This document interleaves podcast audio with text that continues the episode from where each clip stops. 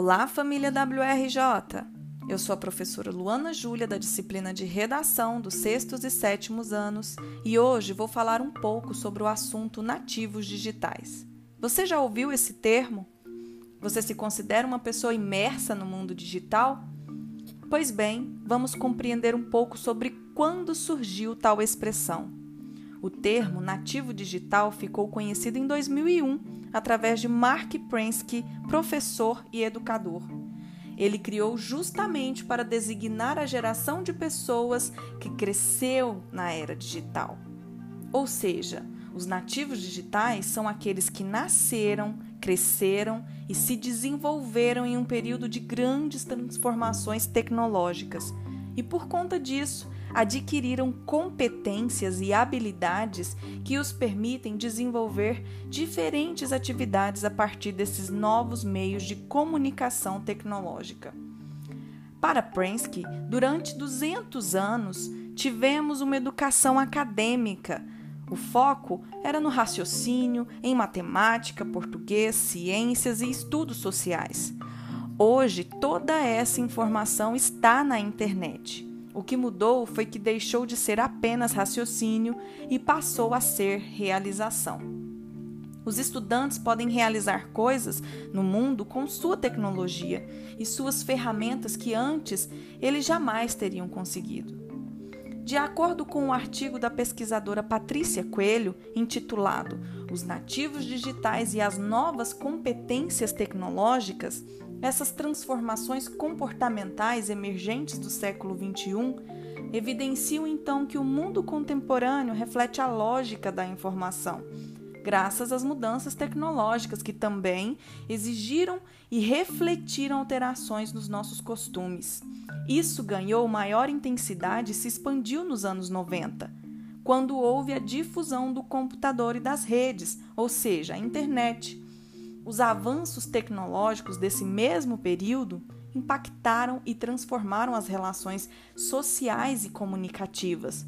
Consequentemente, influenciaram a educação, que teve e tem todos os dias que se reorganizar para acolher esses alunos que, antes mesmo de aprenderem a ler e escrever, já dominam os mais modernos aparelhos eletrônicos e com facilidade.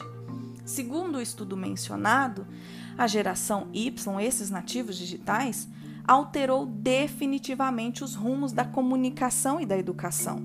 Portanto, a família, a escola, o professor e a sociedade de forma geral emergiu em um novo mundo que muda muito rapidamente e bruscamente.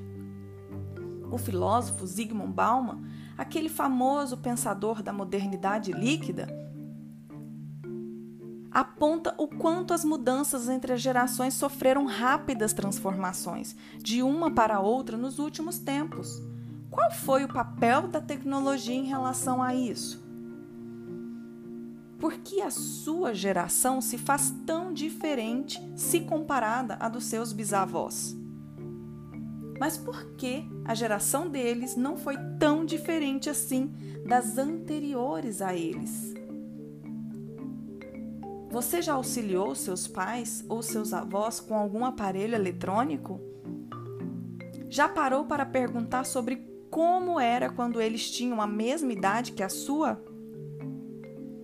Já teve que ler o manual de um celular ou você aprendeu a mexer em todas as funcionalidades apenas de forma intuitiva?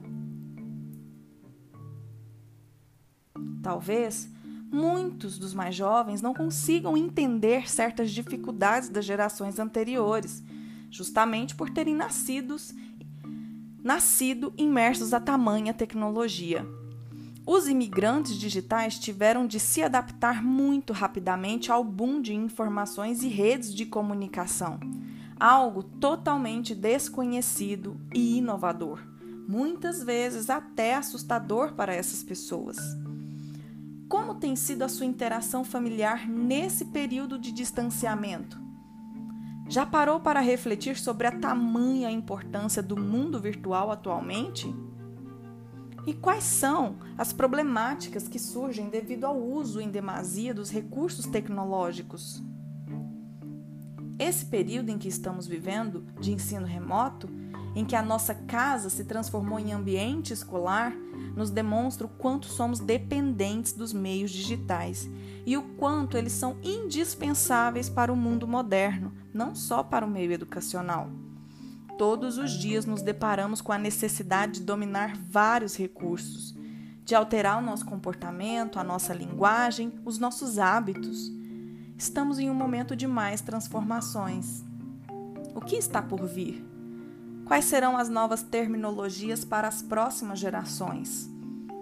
Mais uma vez, a linha de raciocínio do cara da sociedade líquida nos mostra que, de fato, as transformações estão mais velozes do que podemos esperar.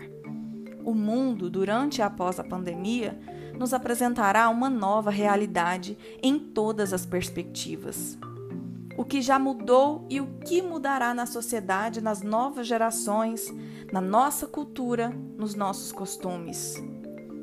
O que devemos esperar dessa nova sociedade líquida?